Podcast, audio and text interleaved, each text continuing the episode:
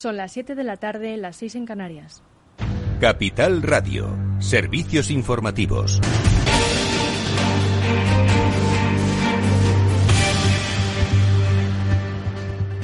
Arranca el nuevo curso político marcado por el anuncio del presidente del Gobierno de una primera subida del salario mínimo interprofesional de hasta 19 euros en 2021 y cuya primera formalización está prevista entre septiembre y octubre.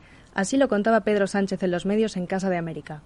La voluntad del Gobierno es abordar una subida inmediata del salario mínimo interprofesional en lo que queda del año y continuar avanzando así en el objetivo electoral, en el compromiso electoral de alcanzar en el año 2023, al final de la legislatura, el 60% del salario medio, que es en definitiva lo que nos marca la Carta de Derechos Sociales del Consejo Europeo. En el marco de la reunión con el Ministerio de Trabajo y sindicatos, que ha dado comienzo a las conversaciones para la subida paulatina del SMI hasta 2023, el presidente de la patronal COE, Antonio Garamendi, ha reiterado que no es momento de subir el salario mínimo, puesto que podría desincentivar el empleo. En cambio, el secretario general de Comisiones Obreras, Unai Sordo, ha defendido la necesidad de que el salario suba al ritmo de los precios, a riesgo de perder poder de compra en medio de la escalada de los precios de la, de la electricidad y de las materias primas el salario mínimo interprofesional no puede perder poder adquisitivo y, por tanto, tiene que subirse al menos en la misma eh, proporción que lo están haciendo los precios, pero junto a esto hay que abordar la subida para el año 2022 y garantizar la senda de crecimiento para estos cuatro meses y para los doce que vienen, en la idea definitiva de garantizar que al final de la legislatura el SMI en España se sitúa en el 60% de la media salarial que vienen a estar por encima de los 1.050 euros. Por su parte, desde la patronal de los autónomos ATA alertan de que subir el SMI también hará que suban las cuotas de la seguridad social de los trabajadores por cuenta propia. Otros temas han marcado la agenda de este miércoles. Hablamos nuevamente de la escalada del precio de la electricidad, que en el mercado mayorista alcanza un nuevo máximo histórico al haberse fijado hoy en 132,47 euros el megavatio hora. La luz ha subido 8 euros en 24 horas y ya es 16 euros más cara que el lunes. La vicepresidenta tercera y ministra de Transición Ecológica, Teresa Rivera, insistió días atrás en que el Estado no intervendrá en los precios, puesto que estas acciones comportarían una vulneración del derecho comunitario. El presidente del Gobierno aseguró hoy que esta es una situación compleja. Pero lo que tenemos que tener claro es que vamos a continuar actuando siempre dentro del marco regulatorio europeo estableciendo las condiciones que permitan disminuir la volatilidad de la tarifa regulada, conocida por eh, el pequeño consumidor eh, como el PVPC, el precio voluntario para el pequeño consumidor, y también impulsando un debate necesario en Europa sobre la adaptación de las reglas del mercado a un nuevo contexto de transición energética. También Pedro Sánchez ha avanzado que el Gobierno iniciará la elaboración de los presupuestos generales del Estado para 2022. Las cuentas públicas planteadas de acuerdo al Plan de Recuperación y Transformación aprobado por la Comisión Europea deberán encauzar los 140.000 millones de euros del paquete de ayudas Next Generation. En línea con este plan, la asignación de recursos priorizará, priorizará las inversiones de proyectos de transición verde y ecológica y de transformación digital. Y quiero también anunciarles que el Gobierno ya trabaja desde hace meses en la elaboración de los nuevos presupuestos generales del Estado, unos presupuestos que van a ser los presupuestos para consolidar esa recuperación económica justa a la que igual hacía antes referencia y que presentaremos entre finales del mes de septiembre y principios del mes de octubre. Desde el partido de la oposición, el secretario general del Partido Popular, Teodoro García Egea, ha criticado como inutilidad las propuestas del líder del Ejecutivo. Si quiere ayudar de verdad a los que más lo necesitan, que baje la inflación y que baje el eh, precio de la luz, porque todo lo demás que está anunciando el señor Sánchez, todo lo que no sea bajar la cesta de la compra, bajar el precio de la luz y bajar la inflación, todo lo que no sea eso, bajar los precios, está suponiendo un parche que no ayuda realmente a las familias. Asimismo, la renovación del Consejo General del Poder Judicial se ha posicionado como tema principal de debate en la primera reunión celebrada este miércoles entre la, ministra de Justicia, Pilar Llop, y los grupos parlamentarios. Partido Popular y Ciudadanos han insistido en que los jueces elijan a los jueces. Llop, quien comparecerá en el Congreso de los Diputados el próximo 9 de septiembre, defiende renovar primero el órgano de los jueces. Más información en capitalradio.es.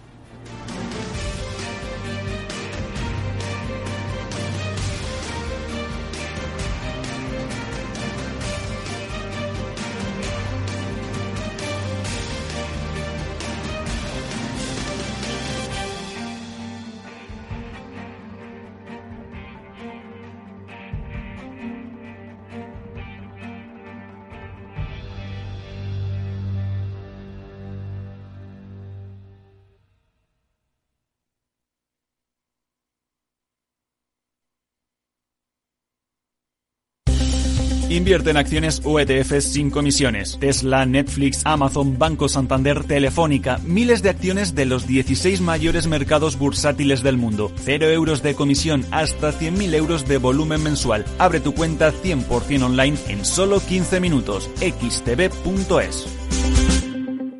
Riesgo 6 de 6. Este número es indicativo del riesgo del producto, siendo uno indicativo del menor riesgo y 6 del mayor riesgo.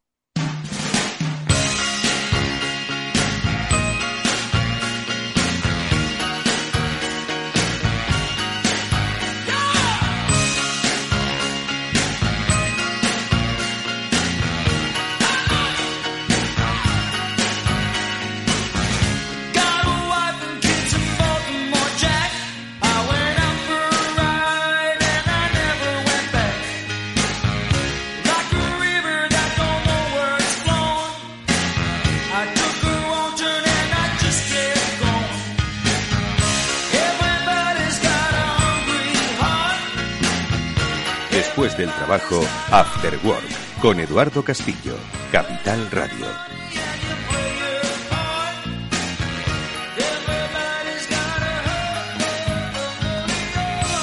¿Qué tal amigos? Buenas tardes. Bienvenidos al After Work que ya comienza en Capital Radio y que hoy os invita a que, bueno, como siempre, como todos los días, a que prestéis mucha atención a lo que hoy vamos a compartir con todos vosotros. Lo digo porque eh, vamos a retomar un tema que ya tocamos hace tiempo, pero que consideramos es importante, especialmente después de los eh, avisos, si nos seguís con cierta frecuencia y regularidad, pues que nuestros especialistas os hacen con respecto a la identidad. Al final, vuestra identidad, vuestra identidad digital, porque hoy cada día somos todos mucho más digitales, pues hace que esa identidad digital esté formada por datos, datos que son los que conforman al final nuestro ser, nuestro yo digital. Unos datos que pues para muchos hoy en día pues eh, quizás no tengan valor, para otros eh, básicamente desconoce cuáles son los datos que forman su identidad digital, pero quizás para una cada vez creciente gran mayoría eh, pues ya empieza a ser por lo menos un motivo de reflexión y para otros de preocupación. Al final, eh, la identidad es la que hace de nosotros pues eh, ese ser digital que interactúa con empresas, que interactúa con comercios o que interactúa con administraciones. Pero eh, ¿y si es otro el que utiliza nuestros datos para interactuar? Bueno, es ahí cuando ya empiezan los grandes retos sobre la identidad. Bueno, pues hoy de identidad, pero especialmente de datos es de lo que vamos a hablar en la primera parte de este programa porque hemos llamado, enseguida le saludaremos a Dani Bertolin eh, que es socio fundador de MyDataMood, que es una plataforma que le pediremos a Dani que nos recuerde el objeto, eh, diría yo, de Robin Hood que tiene esta plataforma, que es una, una plataforma que nos ayuda a nosotros como ciudadanos, primero a identificar cuáles son los datos que las compañías tienen eh, de nosotros y segundo, qué es lo que podemos, cuál es el derecho real que tenemos de utilizar nuestros datos o de protegerlos. Porque estoy seguro de que más de uno de vosotros eh, durante este periodo vacacional y no en vacaciones ha recibido llamadas de todo tipo de empresas comercializadoras de todo tipo de productos eh, de diferentes, eh, insisto, compañías eh, que tienen nuestro teléfono, que tienen nuestros datos y que tienen, saben mucho de nosotros. ¿Por qué saben tanto? Bueno, pues es algo que nos vamos a preguntar con la ayuda de Dani Bertolin. Bueno, pues eh, enseguida les saludamos, pero también recordaros que hoy, eh, sección El Transformador, con los especialistas de Salesforce, recuperaremos una de las conversaciones que tuvimos con, me atrevo a llamarle, uno de los gurúes de lo digital, él es Jaime García Cantero. Con él vamos a reflexionar sobre cómo está precisamente transformándose esta sociedad digital y cuál es eh, quizás la reflexión que deben hacer las empresas en su relación con los clientes. Ojo, quizás también tengan que hacer aquello de eh, cuál es el dato que tenemos de nuestros clientes, pero con las reflexiones de Jaime García Cantero y de Fabián Grados, el director de comunicación de Salesforce, vamos a saber un poco por dónde van eh, la filosofía digital de nuestro tiempo. Así que nada más, que saludamos enseguida a nuestro primer invitado, vamos a saber qué es lo que saben de nosotros las empresas.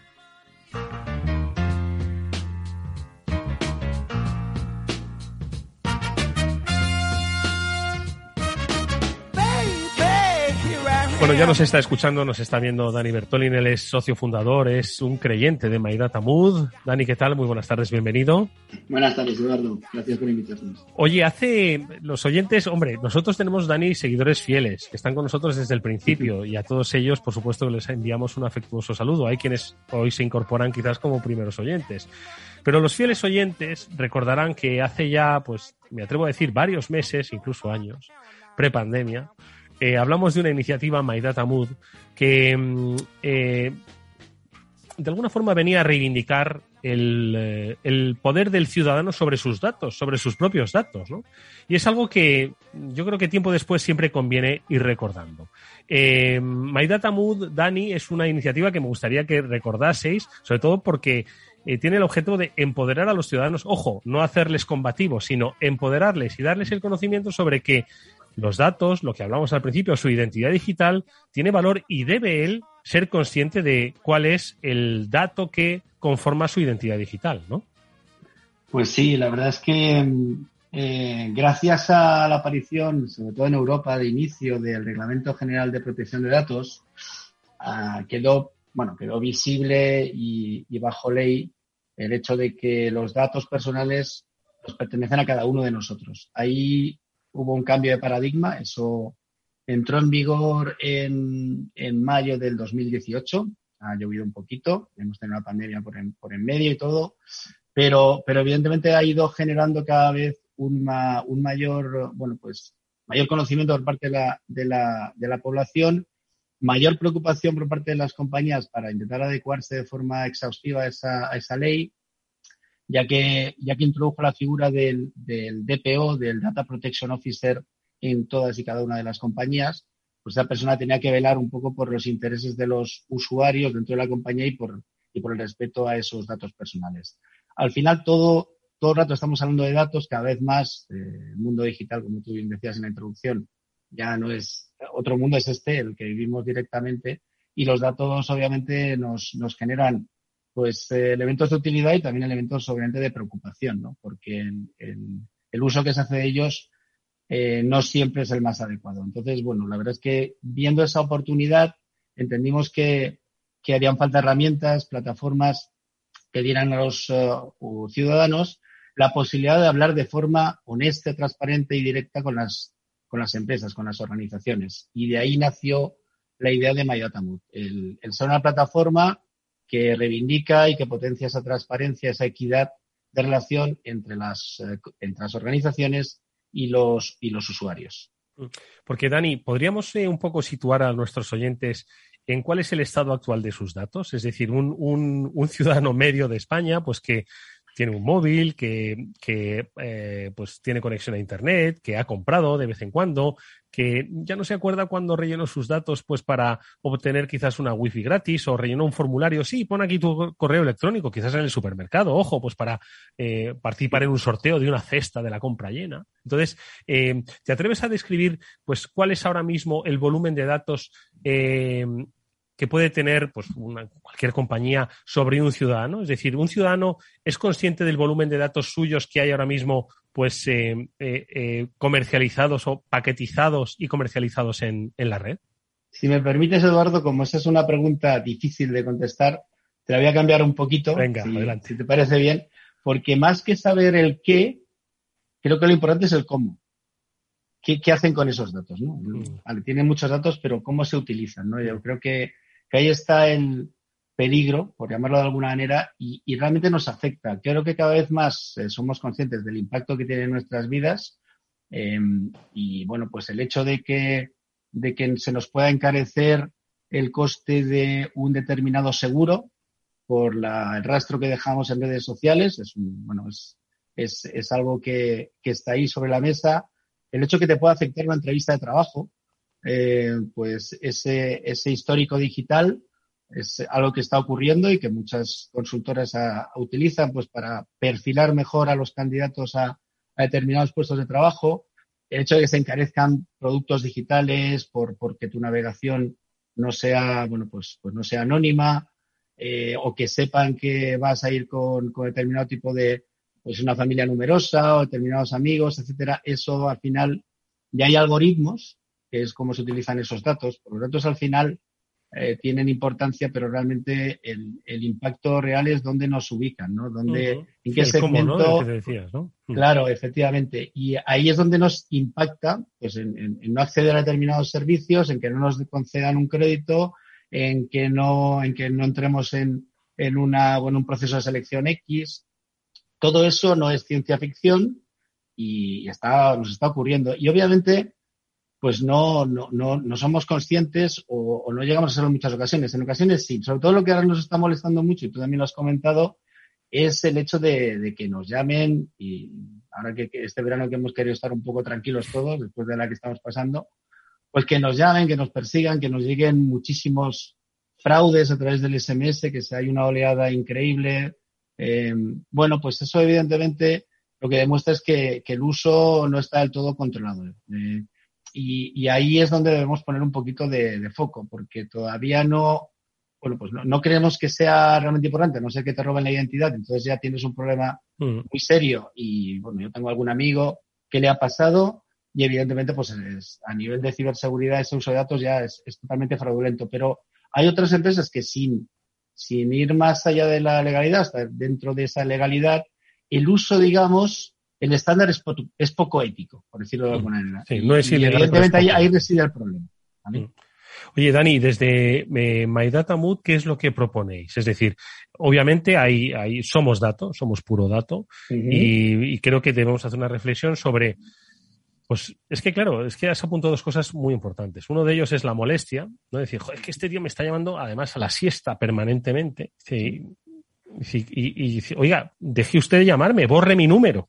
Sí, pero él lo puede borrar, pero la compañía I también lo tiene, ¿no? Entonces, estamos hablando de ahí de una molestia.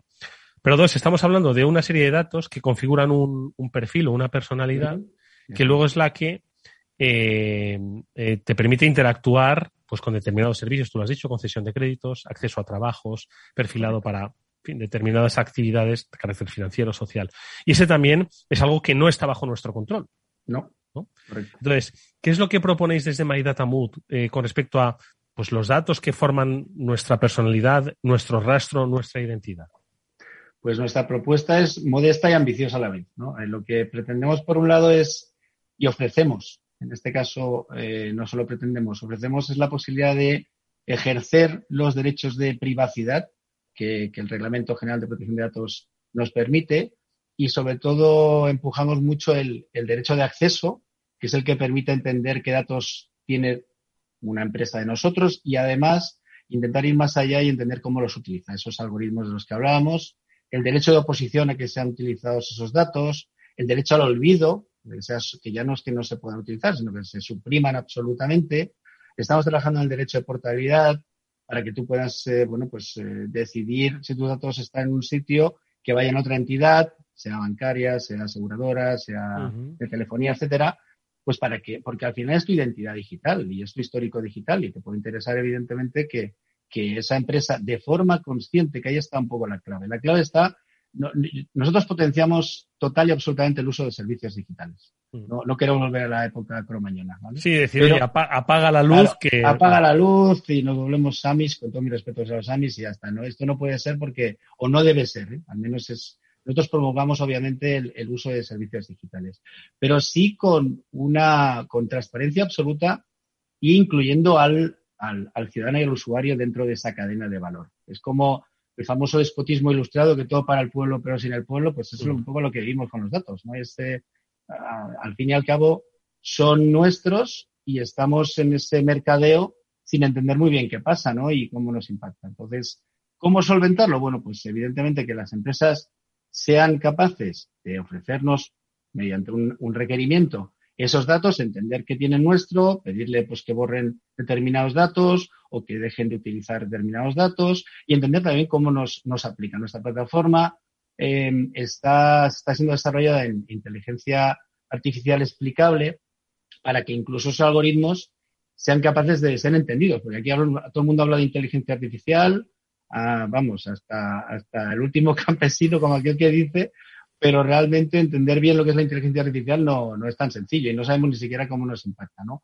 Bueno, pues el afán es que realmente se pueda conocer y que sientas en, esa plata, en nuestra plataforma pues puedas tener acceso de forma, en este caso, gratuita a ese tipo de servicios. Porque luego la otra vía también que tenemos y otro, otro, otro modelo, otro pilar dentro de la plataforma es que de forma consciente tú puedas extraer un beneficio eh, de esos datos que, evidentemente están comercializando de forma consciente, si lo deseas, obviamente, porque al final se están, ese, ese, ese negocio existe.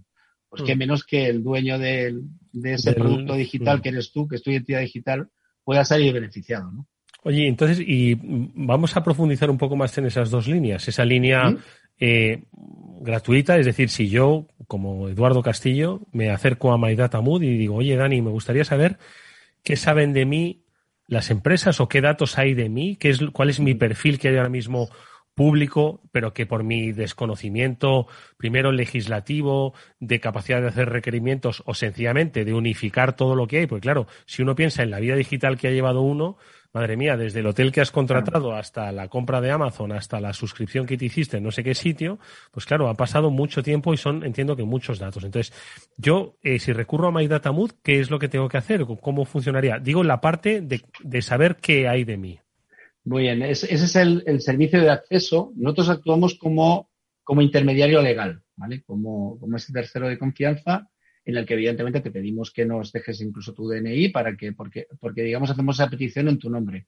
Eh, cualquier petición que se haga a nivel individual, bueno, estamos viendo que incluso nosotros tenemos problemas, eh, eh, pues en general no es respondida por las grandes organizaciones. Tenemos un nivel, un anecdotario amplísimo para poder escribir ya un libro sobre situaciones que se nos dan con, sobre respuestas automáticas. respuestas automáticas, respuestas ilógicas. Ahora últimamente hemos encontrado una de un banco, que no daré nombres, que nos está enviando por carta certificada a nuestra, a nuestra sede social eh, esas peticiones. Eh, Madre Suerte que no les hemos dejado un número de fax, pues nos, enviarían, fax. Madre mía. Al final es un tema de, de que te, lo que te decía antes, estar dentro del marco legal, pero evidentemente ponerlo lo más difícil posible. Y eso demuestra una, bueno, pues no diría mala fe, pero... Y pocas ganas de, transparencia, sí. De transparencia, que al final es lo que tenemos. Si, no tienes nada que ocultar, si al final lo que quieres es tener al cliente en el centro, como, como todo el mundo aboga, claro. Em, pues realmente no, no, debería ser un problema que tú pudieras compartir, porque si siendo así, probablemente puedas generar otro tipo de relación con él, lo puedas retener con mayor facilidad seas una, una y que seas una marca friendly, ¿no? Que, digas, bueno, soy data friendly, como no tengo nada, no hay trampa ni cartón, y mi relación, evidentemente, te estoy dando un producto y un servicio de calidad, pues evidentemente te cuento qué tengo tuyo, cómo lo he utilizado y, y, vamos, y te ofrezco, te sigo ofreciendo servicios. Mm. Esa sería la, la, situación adecuada, pero venimos de un pasado sumamente turbio en el que esto no ha funcionado de esta manera y claro, lógicamente cualquier cambio de paradigma, como te decía al principio, cuesta. Cuesta porque, bueno, hemos eh, utilizado los datos con una alegría excesiva y, evidentemente, sin tener en cuenta al, usuario. Y, lógicamente, pues, eh, y nosotros venimos, los fundadores venimos de empresas que han cometido también esos errores. O sea, sabemos, estamos, venimos de un lado de la mesa, estamos en el otro, así que conocemos de primera mano ese tipo de, Dani, Y por, por, cerrar esta primera, esta primera vía, ¿no? La del ciudadano que quiere conocer sus datos, imagínate, cuesta más, eh, eh Mood actuando, ¿no? Eh, pues con ese conocimiento pues legal, tecnológico y también empresarial, consigue los, los, datos de Eduardo Castillo. Pues mira, ¿qué se sabe de mí? Esto es lo que hay, esto estás en bases de datos, esto es tu teléfono, tu tal, tus cuántos, un 80 rubio, bueno, no es súper, vamos, casi. Entonces, eh, y ya una vez que conozco eso, ¿qué es lo que podría hacer yo? Pues evidentemente tienes la posibilidad, por un lado, de, ejercer ese derecho de oposición, de que no los utilicen, de trasladar esos datos a otro, a otro, pues otra empresa de ese sector. Eh, en definitiva, es intentar poner cierto límite y sobre todo entrar en una relación más directa con esa empresa. Nosotros hemos detectado, y eso sí que es verdad, lo debemos decir, que a raíz de nuestras actuaciones y a, raíz de, y a raíz de nuestras entrevistas y reuniones con DPOs, hay un mayor nivel de sensibilidad de las organizaciones. Ah, lo vemos como una tendencia. Esto no va a cambiar un lunes por la mañana que nos vamos a levantar y esa semana todo va a ser perfecto. Pero sí que es verdad que el, el, el, impacto de cada uno de nosotros deviene en el porvenir de todos. ¿no? Entonces, ese pequeño granito que, que vayamos haciendo, que evidentemente nos va a ayudar a como mínimo tener ese punto de respeto y el que evidentemente también saber conocer esa empresa o esas empresas que nosotros elijamos que tienen de mí, cómo utilizan mis datos, lógicamente también está empujando un movimiento y una iniciativa que va a ser una corriente social, igual que, estamos viendo pues elementos como la sostenibilidad, esa, esa, esa, esa preocupación por la privacidad, que no es, insisto, de volverse a la época oscura, pero sí que evidentemente que me respeten, que me metan en la ecuación, que, las empresas hablen conmigo de tú a tú, no desde arriba. Eso evidentemente no te va a salvar, no te va a cambiar nada en, eh, de forma, de forma, si quieres, rotunda, ¿no? Pero sí que lógicamente eh, te va a poner una posición de mayor fuerza, de empoderamiento, como tú contabas al principio de la. Exactamente, va a hacer que seas consciente de tu yo digital. O sea, tu yo digital no es solo para. te va a ayudar seguro, evidentemente, a la toma de decisiones y entender mejor pues que a lo mejor dejar según qué fotos, el estar en según qué plataformas, el actuar, interactuar de determinada manera, pues te puede perjudicar y a lo mejor educas de una manera diferente a tus hijos. Estoy de acuerdo, estoy de acuerdo.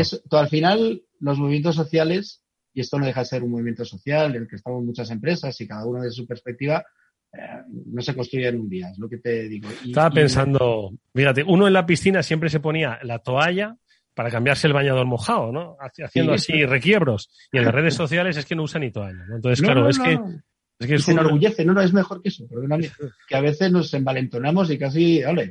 Exactamente.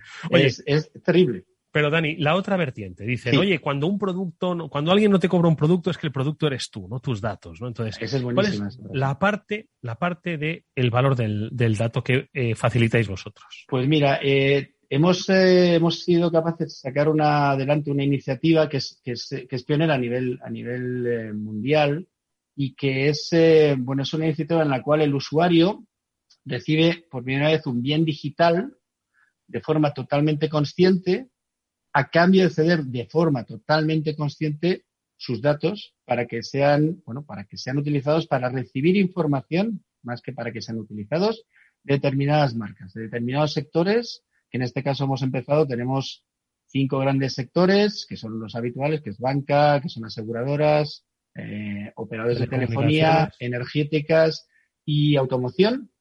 Y de forma consciente el usuario recibe una suscripción a un diario nacional, que en este caso es el, diario el, Mundo, y de esa manera, durante esos meses de, que, disfruta ese, ese bien digital, cede esos datos y en todo momento es transparente. En todo momento, si una empresa se interesa por esos datos, recibe un mail diciéndole, mira, tal empresa te va a llamar, está interesada en tu perfil y sobre eso, evidentemente, no tienes ninguna obligación de, eh, pues de adquirir ningún servicio. Y además, esa, sí que estamos invitando a los call centers, eh, porque es un punto, del, yo creo que clave, a que no hagan la típica llamada que encontramos todos de, oye, te quiero vender esto a lo que tú decías, a las nueve de la noche y cuando le preguntas, ¿y de dónde ha sacado usted mis datos que te cuelguen y cosas así? Eso es el, es el modelo antiguo, ¿no? Eh, bueno, antiguo y actual, ¿eh? Sí, todavía. Pero estamos El que queremos cambiar, ¿no? Claro, es el que queremos cambiar porque, porque al final a todo el mundo le gusta que cuando alguien se dirija a él, pues le tape con respeto, le explique por qué está interactuando con esa persona, con nosotros en este caso, y qué desea, ¿no? Y eso al final hay que quitarse ese miedo y es lo que estamos potenciando. Pero la verdad estamos muy contentos porque la iniciativa lleva, lleva en, vigor unas pocas semanas, pero está teniendo mucho éxito y de ahí esperamos, sobre todo, generar ese, esa, ese entendimiento por parte de la gran masa de que, de que eso también se puede hacer, porque la frase esta mítica tuya de si, si el productor gratis el productor es tú, Claro, nos hemos acostumbrado tantos que, que, bueno, es que no puedo hacer otra cosa si mm. quiero utilizar servicios digitales. Bueno. En, en, cierto modo, esta última reflexión que haces, Dani, me hace pensar que es que somos, eh, estamos en pañales en el mundo de la, de la tecnología digital, ¿no? Entonces, obviamente, vamos aprendiendo como los niños van aprendiendo a andar, a hablar. De la misma forma se me ocurre, ¿no? Antes que hablas del diario El Mundo, antes pues daban todos los contenidos gratis, hasta que se dieron cuenta y dice, oye, que es nuestro producto, entonces tendremos que sacarle valor, ¿no? Entonces, supongo que es progresivo y que va a ser una manera natural que el, que el, ciudadano pues reciba esos bienes digitales a cambio de su valor, de una manera voluntaria. Creo que entiendo que es una especie de, de, de eh, reeducación digital, ¿no? Que tenemos que ir pues construyendo entre todos, ¿no?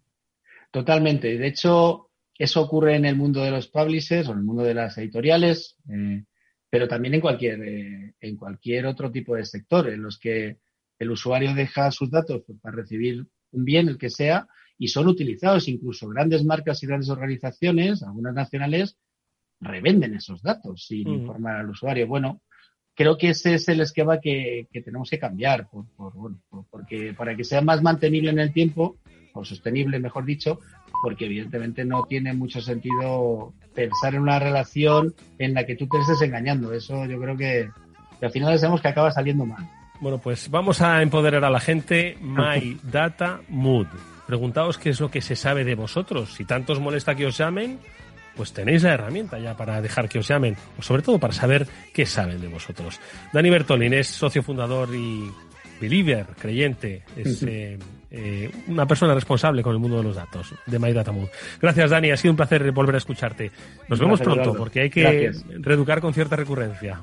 Será un placer, amigo. Hasta muy pronto. Hasta muy pronto, gracias. Nosotros vamos con un breve consejo y luego hablamos de transformación digital con Jaime García Cantero. Interesantísimas reflexiones.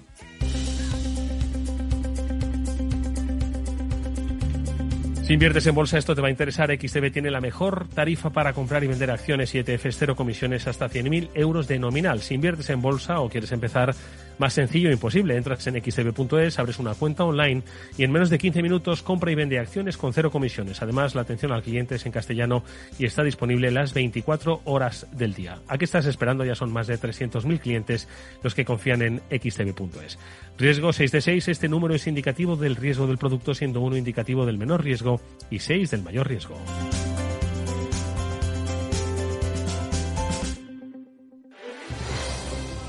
Si quieres entender mejor todo lo que rodea a nuestro sector alimentario, tienes una cita en La Trilla. Un gran equipo de especialistas te acercará a la actualidad económica y política desde el campo hasta la mesa. Conocerás sus principales innovaciones sin olvidar las producciones más tradicionales. Los sábados de 8 a 9 de la mañana con Juan Quintana, La Trilla de Capital Radio. Esto te estás perdiendo si no escuchas a Luis Vicente Muñoz en Capital, La Bolsa y la Vida. Xavier Ferraz, profesor de ESADE. Europa no lo ha hecho y el problema ahora lo tenemos aquí, ¿eh? porque Europa en este momento no es autónoma en semiconductores. Eso quiere decir que si no nos venden, nos vamos directamente al paleolítico, ¿eh? sin ser alarmistas. No te confundas. Capital, La Bolsa y la Vida con Luis Vicente Muñoz, el original. A continuación, El Transformador, de la mano de Salesforce.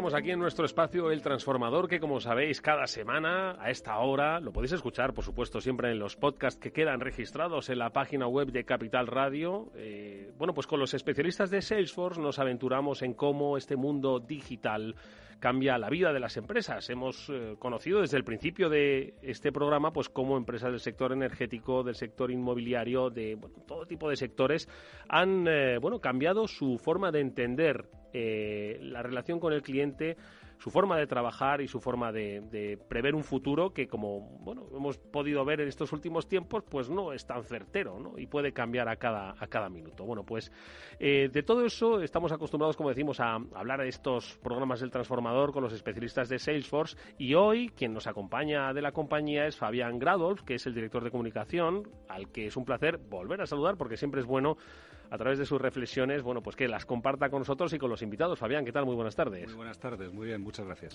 Bueno, pues hoy Fabián eh, eh, acompaña a un a un referente al que además a mí personalmente me alegra mucho volver a saludar porque desde hace muchos años se erigió como una persona que estaba al cabo de la economía. No todo el mundo hablaba de la economía y de la tecnología y si alguien quería saber qué es lo que estaba por venir llamaba a Jaime García Cantero. Hoy es un referente para muchos, lo podéis por supuesto identificar pues a través de Retina, pues en sus colaboraciones en la SER, en el diario El País en cinco días, pero también como profesor de la EOI, como consejero en diversas startups para tratar de entender cómo la tecnología cambia la vida de las empresas, cambia la vida de las personas. Y por eh, eso digo que para mí es un placer volver a verle después de tantos años. Jaime, bienvenido a este programa. Un placer volver a verte, encantado después de tantos años eh, seguir los dos en lo mismo, ¿no? Seguir los dos en lo mismo, solo que muy diferente. Solo que muy diferente. Entonces hablamos de una tecnología que, oye, nos cambió el mundo. Estábamos hablando de los inicios de Internet, ¿no? De cómo las empresas iban adquiriendo pues esa nueva vida digital que no llegaban a comprender. Hoy ya muchas de ellas están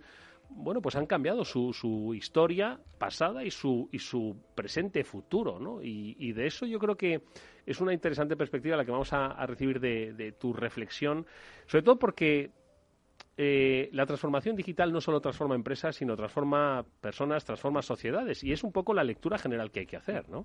No, por supuesto. Al final a veces se nos olvida que las empresas también son personas. A veces abstraemos tanto que nos olvida, se nos olvida que las empresas son una parte fundamental de la sociedad, una parte tremendamente relevante. Su compromiso con, la sociedad es cada vez más, más determinante. Y, desde luego, en este avance eh, digital que, como os decía, hemos, hemos compartido en los últimos, en los últimos años, es tremendamente relevante entender el papel de las empresas, pero nunca podemos dejar de lado este claim que se ha hecho últimamente tan popular, ¿no? de lo, digital centrado en las personas, ¿no? o, esta, esta visión humanista que todos, yo creo que cada vez más deberíamos introducir en nuestras, en nuestras visiones de lo digital. Bueno, pues ahora hablaremos, si os parece, sobre qué es lo que lo digital puede hacer por las personas, por la vida, por la sociedad en la que opera, pero antes hablemos de tendencias, ¿no? Y es que, pues si entonces a Jorge, a Jaime se le preguntaba eh, por qué es lo que estaba por venir, hoy también se le puede preguntar por qué es lo que está por venir. Entonces, eh, ¿de qué tendencias hablamos? Ojo, que... Pero, pero, pero que casi me daba miedo que sacaras archivo, ¿eh? Me daba miedo que sacaras ah, archivo de, hace, años y dijeras lo, que acerté y lo que no. Acertó, acertó en la gran mayoría, acertó, acertó. Yo creo que, que sobre todo es, fundamental, y después de, años trabajando en esto, ¿no? Yo creo que a mí me gusta mucho hablar más de, más de futuros que de futuros futuro, ¿no? Y entender que, hay que cada vez diferenciar más entre los, eh, los futuros posibles, eh, que son muchísimos y cada vez más difíciles de, entender, y yo creo que este, que este, último año nos ha enseñado que los futuros posibles son muchísimos, mm. los futuros probables, que son los con los que trabajamos los analistas, ¿no? Y, los que tratamos de, estimar su impacto, pero creo que cada vez es más importante centrarnos en los futuros deseables, ¿no? En que como sociedades, como personas y como organizaciones tenemos que tomar decisiones que nos acerquen a esos futuros deseables. Y esa, y esa implicación de que, de que el, el, futuro no es algo abstracto, el futuro eh, es algo que se construye en base a nuestras decisiones. Em, eh, se habla cada vez más, eh, si, te acuerdas, siempre hablamos de construir futuros, a mí me gusta hablar mucho esta visión de tejer futuros, ¿no? y que entre todos, con nuestras visiones y nuestras decisiones, vamos, a, vamos a configurar todo esto. Entonces, yo te diría, los futuros posibles son infinitos, los probables, pues yo creo que muchos de ellos habéis hablado en estos programas, ¿no? los probables tienen mucho que ver con la inteligencia artificial, con la hiperautomatización, con, con estos futuros del trabajo que, cada vez vemos más, y, y, hay, y hay bastantes futuros probables, pero los deseables eh, yo creo que tienen que ver con una tecnología, y lo decía esto al principio, al servicio de las personas y que y que consigue, eh, no como ha pasado a veces con, este, con estos movimientos de Silicon Valley, ¿no? que es hacer más rico al 1% de la población, sino conseguir que vivamos mejor el otro 99%. Bueno, el 100%, ellos también pueden vivir mejor, no pasa nada. Fabián. muy, muy de acuerdo con la visión de Jaime. Por un momento temí que se pusiese a enumerar los futuros posibles. Digo, no, no se, se carga el programa en un momento, ¿no? Pero bueno, centrémonos en los deseables, porque los deseables son aquellos en los que, de hecho, las empresas y las personas podemos hacer algo para que ocurran. Y eso es precisamente lo que, algo con lo que en Salesforce estamos muy, muy comprometidos. Nosotros creemos que, que las empresas son el agente esencial del cambio en la sociedad en la que vivimos. Vivimos en un mundo capitalista, donde existen una serie de relaciones económicas entre las empresas, las instituciones, la sociedad.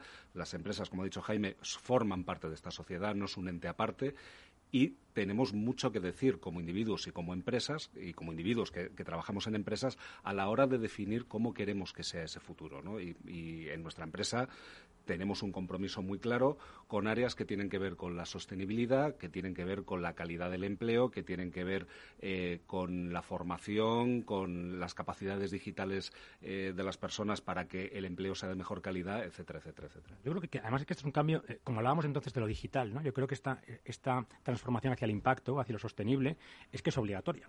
es, que por los dos lados, ¿no? Porque cada vez vemos más como los, inversores, ¿no? Vosotros que habláis mucho de economía, los inversores cada vez utilizan más parámetros de impacto los fondos vinculados a la sostenibilidad están creciendo exponencialmente en, un entorno en el que no es fácil Los fondos éticos, sí, sí, Esa parte está clarísima. Y luego las demandas del ciudadano, del cliente, del consumidor, como quieras llamarlo, van en el mismo sentido. Entonces yo creo que es una, que es una transformación no optativa. O las, o las empresas entienden eh, su rol eh, multi-stakeholders, que, dicen los americanos, ¿no? E, e, esa complejidad eh, muy difícil de reflejar solo en una cuenta de resultados y que tiene que medir su impacto en el, en el planeta, en la, en la sociedad en la que viven y en, en, todos y cada uno de, sus, eh, de las personas involucradas en esa, en esa empresa, o estamos perdiendo cosas. De todas formas, es, es muy interesante este planteamiento porque siempre en estos programas decimos que hay que cambiar la cultura de las empresas, ¿no? Llevarles hacia una cultura digital pues para que tengan una mayor optimización y muchos lo han hecho, ¿no? Y joder, han puesto su empresa en el siguiente escalón con innovación, con ingenio y siempre con esa transformación cultural basado en lo digital. Pero esto también implica un cambio cultural con base digital, pero dirigido hacia ese impacto medioambiental, impacto social. Claro, claro. Fíjate, yo creo que el cambio, el cambio digital, después de tantos años hablando, ¿no? que a veces tenemos de vis, ¿no? de, tanto tiempo hablando de cambio digital, en el último año eh, esto ha sido casi un, salto cuántico que dicen los americanos. ¿no? O sea, el, futuro iba a llegar, ¿eh? iba a llegar el teletrabajo, iba a llegar el comercio electrónico, iba a llegar la virtualización, iba a llegar el cloud, todo iba a llegar. Y de repente llegó. Entonces, ahora que el futuro fue ayer, hay que, hay que pensar qué esperamos mañana. Y creo que este es un momento muy interesante. cuando miramos algunas previsiones, ¿no? Comercio electrónico, por ejemplo, ¿no? El, comercio electrónico en diciembre del año pasado, diciembre de 2020 en los Estados Unidos, fue las previsiones que se tenían para diciembre de 2030. Entonces, ahora hay que volver a hacer esas, esas previsiones y hay que pensar qué es lo siguiente que viene. Y además entendiendo que, que todo, todo esto que ha ocurrido, esto que los, economistas llaman los cisnes negros, ¿no? Estas, estas cosas tan difíciles de, de prever, eh, van a seguir ocurriendo. Yo creo que eso es algo que hemos aprendido, ¿no? Eh, eh, eso que dice de Que esto no ha sido el fin del mundo, pero ha sido el fin de un mundo. Y es el mundo, es el mundo de las certezas. Bueno, o sea, la, falta de certezas está aquí para quedarse. Mm, el, próximo cisne negro, ya lo hemos visto, puede ser un virus, puede ser una nevada, puede ser un buque que, que se queda parado en el canal. Todo este tipo de cosas van a seguir pasando. Pero, y eso hay poco que podemos hacer para, para, para eh, prevenir eso. Pero si lo que sí que hay mucho es cuando vienen estos cisnes negros, vemos rinocerontes grises, vemos cosas que siguen en nuestra organización, vemos cosas que a, a lo mejor de las que no queremos hablar, de las que obviamos, que no hemos cambiado, que no nos hemos preparado y que cuando todo esto imprevisto ocurre, cosas que eran muy previsibles, nos, impiden ir suficientemente deprisa. El, el, tema del teletrabajo, ¿cuántos años llevamos hablando de teletrabajo? Pensemos, estamos en un país en que las administraciones públicas de este país, el 1 de marzo era ilegal teletrabajar y el 15 de marzo obligatorio. Esto resume muchas cosas, ¿no? sin duda. Sí, sin duda. Y, yo ahí te quería preguntar, ¿eh? en esas, en ese futuro de cisnes negros, eh, rinocerontes grises y todo ese tipo eh, de cosas, ¿cuáles crees que son las bases en las que se debe fijar una empresa, una gran organización? Decir, oye, lo que no puedo perder de vista son estas dos, tres cosas esenciales. Yo creo que, hay que separar las, las, grandes megatendencias ¿no? y luego las tecnológicas. Yo creo que las tecnológicas no sorprenden a nadie porque son algunas de las que llevamos hablando muchísimo tiempo ya. ¿no? que lo que ha hecho esta pandemia es acelerarlas aún más. Eh, eh, yo creo que todo el mundo sabía que la inteligencia artificial eh, había llegado para quedarse. creo que aún no somos conscientes de la omnipresencia de la inteligencia artificial, que cuando tú sacas el teléfono y, aumentas la luz en una foto, ahí hay inteligencia artificial. La inteligencia artificial está ya hoy en todas partes y eso, y eso ha venido para quedarse y, muchas más, ¿no? Por supuesto, todo el tema de, Big Data, de, Internet de las cosas, que al final va a conseguir unir el mundo físico y el mundo y el mundo digital, blockchain. Ahí yo creo que, que lo que hemos visto es una aceleración de todo lo que había. Pero creo que hay que estar muy atento a las tendencias que están por encima de todo esto, ¿no? esas grandes megatendencias que las empresas no se pueden perder. Y, creo que hay una que, que, está por encima de todo, que es eh, las cosas no van a volver a ser como antes no van a volver a ser como antes, ni antes de lo digital, ni antes de, todos estos cisnes negros que hemos vivido, no van a volver a ser como antes y prepárate para lo que vendrá. Porque yo soy de los que creo que debemos empezar a pensar de que ya que no van a ser, no van a volver a ser como antes, hagamos que sean mejor que antes. Y, esta, y esta oportunidad eh, la tenemos. Eh, además creo que, vosotros que también eh, habláis mucho de economía, creo que en pocos momentos se une esta sensibilidad social con esta capacidad de inversión que vamos a tener en los próximos meses. Esta es una oportunidad enorme para este, para este país. Discuto mucho con algún amigo economista si es la tercera, la cuarta o la quinta gran oportunidad de España. lo que estamos todos de acuerdo es que es la última. Entonces, o, coges este, o coges este tren o puede que no haya más trenes. Yo siempre me acuerdo de, ese libro maravilloso de Delibes que es La hoja roja. No sé si os acordáis, ¿no? La, hoja roja, él, habla de un, de un, librillo de papel de fumar, que ejemplo tampoco políticamente correcto, ¿no? En el que todos los papeles son blancos menos uno que es rojo. Y ese rojo quiere decir que te quedan cinco papeles, ¿vale? Aquí, esta oportunidad que tenemos ahora no es una hoja en blanco, es una hoja roja. Te ha salido la hoja roja, te quedan cinco. Entonces, veremos lo que tenemos que hacer, pero hay cosas que tenemos que cambiar. Y las organizaciones deben entender este sentido de urgencia, que las cosas no volverán a ser como antes, que el orden global ha cambiado. Cuando, cuando, cuando hablábamos, y esto hemos hablado muchas veces, ¿no? el tema de qué rol debe jugar Europa, cómo, cómo Europa debe seguir innovando. Creo que eh, Europa tiene que que entender y que buscar su sitio en un mundo cada vez más polarizado, en el que cuando hablas de, las, de estas megatendencias, hablamos de inteligencia artificial, ¿no? Eh, de los gigantes de la inteligencia artificial, más o menos, la mitad de ellos están en Estados Unidos como empresas, la otra mitad en China. La inversión en inteligencia artificial, el, 60%, un poco más de, la inversión mundial en inteligencia artificial está en China. Este dato es bastante, bastante eh, importante, creo. Estados Unidos está en un 30, todos los demás en un 10. Eh, es que esto yo creo que dice mucho de, este mundo al que vamos. Vamos a un mundo muy polarizado en el que yo siempre aconsejo a la gente eh, cambiar ese esquema mental en el que tu mapa mundi pasa por el meridiano de Greenwich, porque ese es el que teníamos cuando, cuando mm. Europa era el centro del mundo. Cuando mm. el centro del mundo es Estados Unidos y es China, el centro del mundo está por, la otro, por el otro lado de la bola. Está, está, está, muy cerquita de Malasia, ¿no? está en, en, esos meridianos ¿no? más, de, del Asia extrema.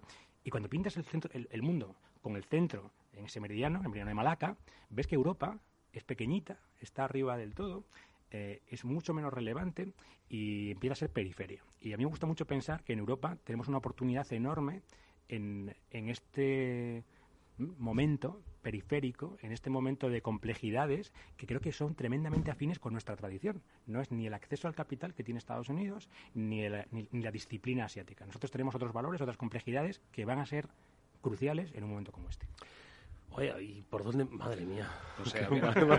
ha, abierto muchos melones a la vez. ¿no? Eh, esto de ver a Europa en una esquinita, pues es algo, una, una, vista a la que no estamos acostumbrados. ¿no? Pero bueno, independientemente de eso, eh, yo, yo, creo que hay tendencias que son de carácter global, ¿no? de estas megatendencias. Una de ellas es pues la forma de trabajar, que lo has mencionado ya. ¿no? Eh, creemos que que ha cambiado para siempre y de hecho nosotros empezamos a hablar de una nueva oleada de Internet, ¿no? Si la primera oleada fue la, de crear una presencia en Internet y las primeras actividades de comercio electrónico, mm. las primeras transacciones, ¿no? Pues nacieron los Amazon, nacieron los buscadores, los Google y demás.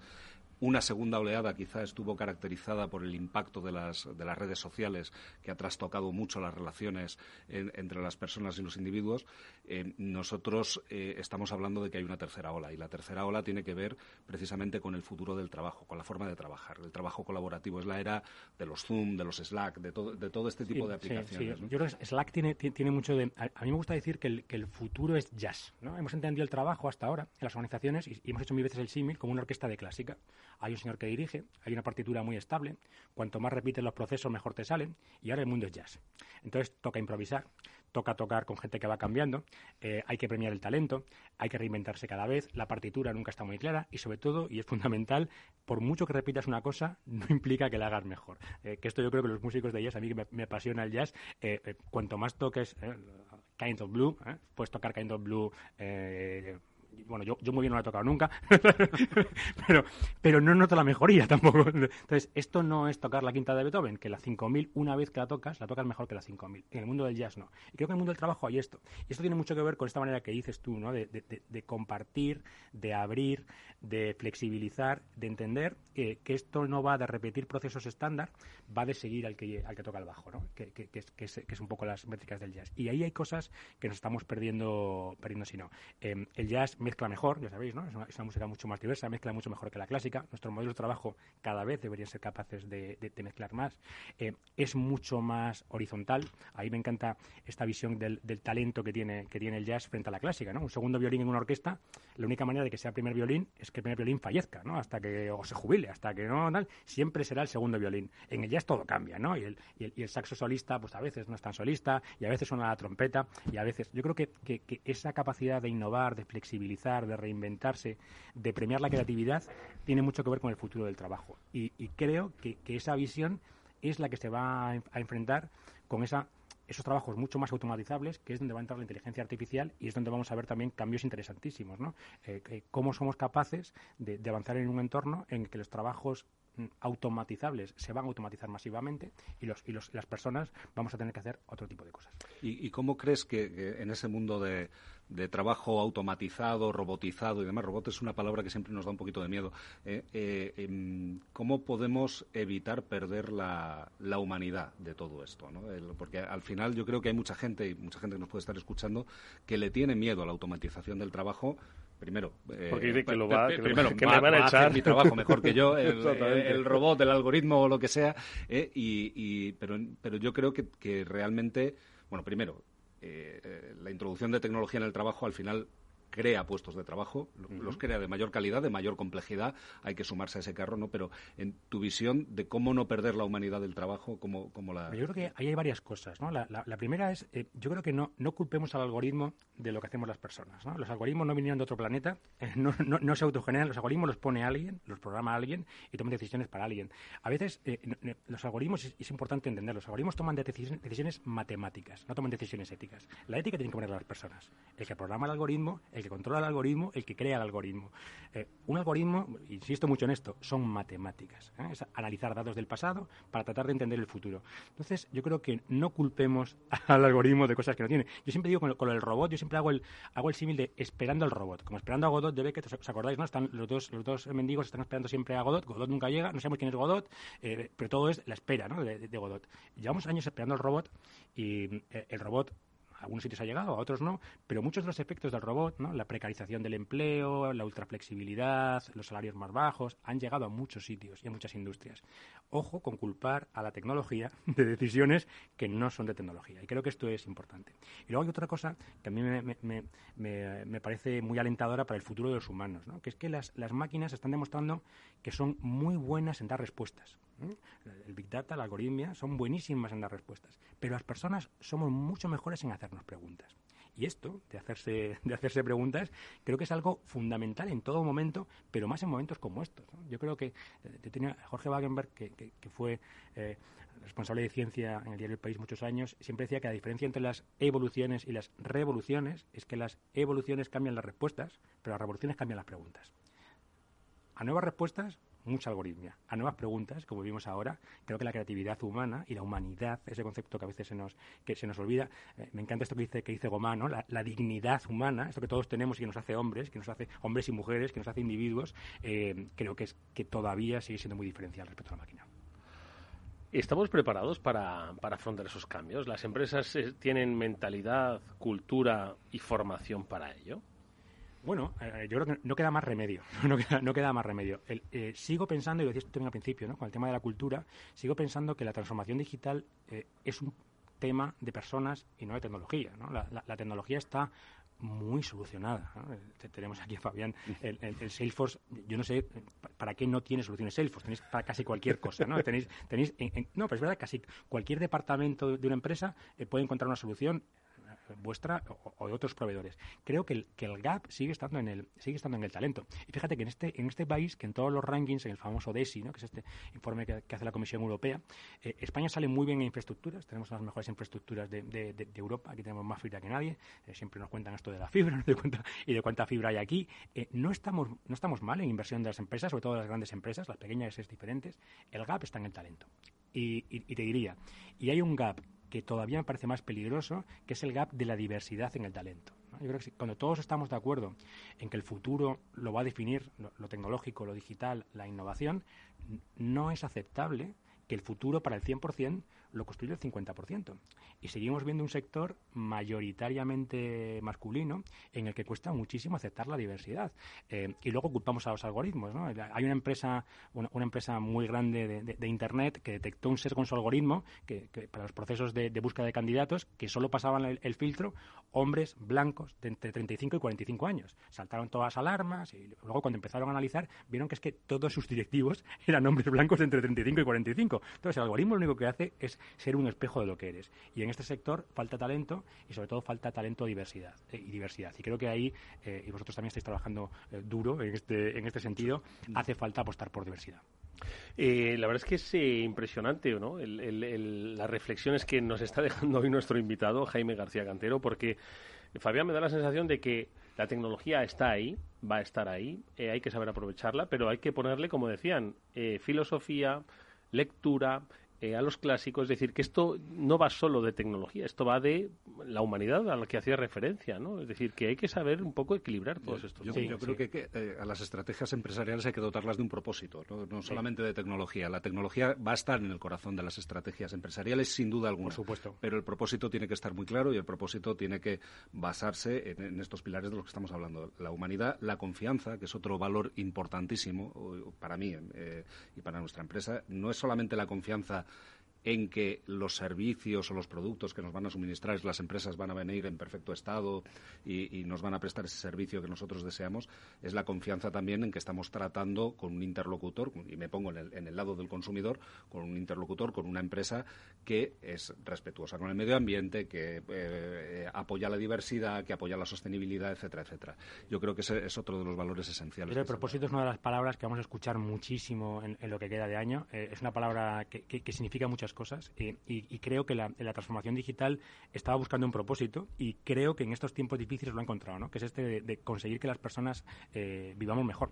Y, esto tiene que ver con esos objetivos de desarrollo sostenible, eh, tiene que ver con, el medio ambiente, tiene que ver con la diversidad, tiene que ver con, la educación, con la justicia, con la inclusión y con muchísimas, y con muchísimas cosas más. Y creo que ese es el camino. ¿no? más tecnología, sí, pero más tecnología al servicio de las personas el propósito, ¿no? Eh, yo creo que quizás uno de los grandes riesgos ¿no? que tienen las empresas es el de utilizar o, utilizar demasiado palabras, ¿no? Estaba pensando, ¿no? Dice el concepto de agile. Yo no sé a ti ese concepto si te gusta o te dice, oye, déjate de escuelas de negocios que eso ya... Claro, fíjate, el, tema del, el tema del, del, marketing, eh, todo lo manosea, ¿no? Eh, además, como Fallán es de, es de, comunicación y no de marketing, critiquemos el marketing ¿no? yo creo que, que, es verdad que las palabras... Que, a veces, que no nos lo tengan en cuenta, ¿eh? Por favor. Que a, veces, las manoseamos, no, queremos muchísimo a la gente de marketing.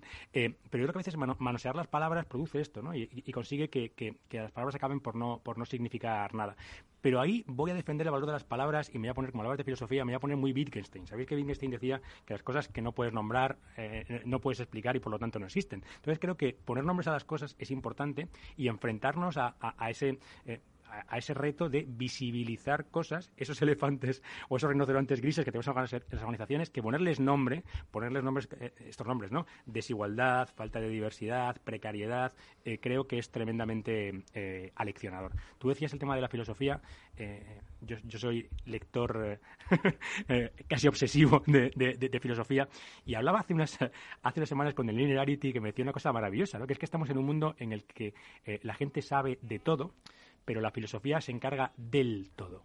Y me parece un matiz fundamental, ¿no? que eh, no basta con solo ver las piezas, hace falta una visión global. Y esa visión global de los impactos, de, los, de, de, esa, eh, esa gobernanza global, es, ese, ese efecto que la digitalización tiene eh, no en todo, sino en el todo, es algo que se nos escapa si no somos capaces de abstraer y devolver, como, bien decías tú, a, a, los pensadores, a los intelectuales, a, esa gente que a veces hemos, hemos descalificado. Pensar que estamos en un país en el que decir que alguien es un filósofo es casi un insulto. Wow, yo creo que ha sido un baño de conocimiento el que ha compartido hoy nuestro invitado Jaime García Cantero, de conocimiento clásico humano, que está a nuestro alcance, ojo, y además que posiblemente lo tengamos en nuestra librería, quizás cogiendo polvo y no tanto en un PowerPoint. Y yo creo que dice mucho sobre cómo debemos afrontar, cómo las empresas o aquellos que toman decisiones deben afrontar los grandes retos de futuro. Fabián, una última reflexión. Ha sido un placer escuchar a Jaime, la verdad. ha sido ¿eh? un placer escucharlo y yo lo que, mi última reflexión es que voy a ir a casa, voy a ir al, eh, en vez de ir al ordenador, voy a ir a la estantería a, buscar algún libro hay que páginas, hay páginas, que tengo hay páginas maravillosas de filosofía, de filosofía en la, en la red también. Pues sí, por supuesto, pero de vez en cuando conviene también ah, volver al, modelo clásico. El papel y descansar un poco la vista, que todos tenemos fatiga digital. Oye, pues vamos tomando un poquito de nota y nos vamos a despedir con un poquito de jazz, el que nos va a poner Néstor Betancor, ¿os parece? Hombre, fantástico. es una, buenísima noticia. Oye, Jaime García Gantero, un placer que hayas vuelto por aquí. Oye, muchas, muchas gracias y muchas más. Que no pasen 15 años. Ha sido un gusto escucharte. Muchas gracias. Fabián, muchísimas gracias. Gracias a ti. Adiós.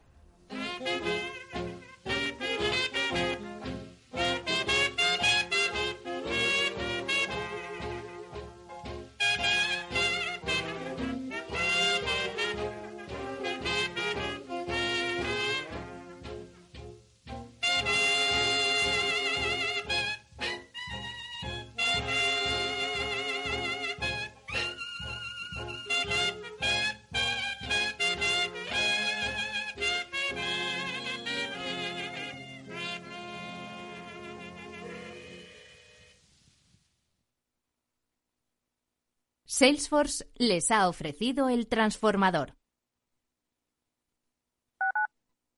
Capital Radio Madrid 105.7 Gráficas Naciones. Más de 50 años de experiencia en el sector de las artes gráficas. Apostamos por la última tecnología tanto en impresión offset como en digital y gran formato. Realizamos todo tipo de impresión. Tarjetas de visita, folletos, libros, vinilos, decoración y montaje de stands. Más información en el 91 629 2145 o en gráficasnaciones.es. Esto te estás perdiendo si no escuchas a Rocío Arbiza en Mercado Abierto. Xavier Puig, profesor de finanzas en la Universidad Pompeu Fabra. Hasta es de mala educación preguntar eh, cosas de dinero. Yo recuerdo en países anglosajones que a veces es lo primero que te preguntan, ¿no? Eh, ¿Cuánto cobras? y para nosotros nos parece impúdico. Mercado Abierto con Rocío Arbiza.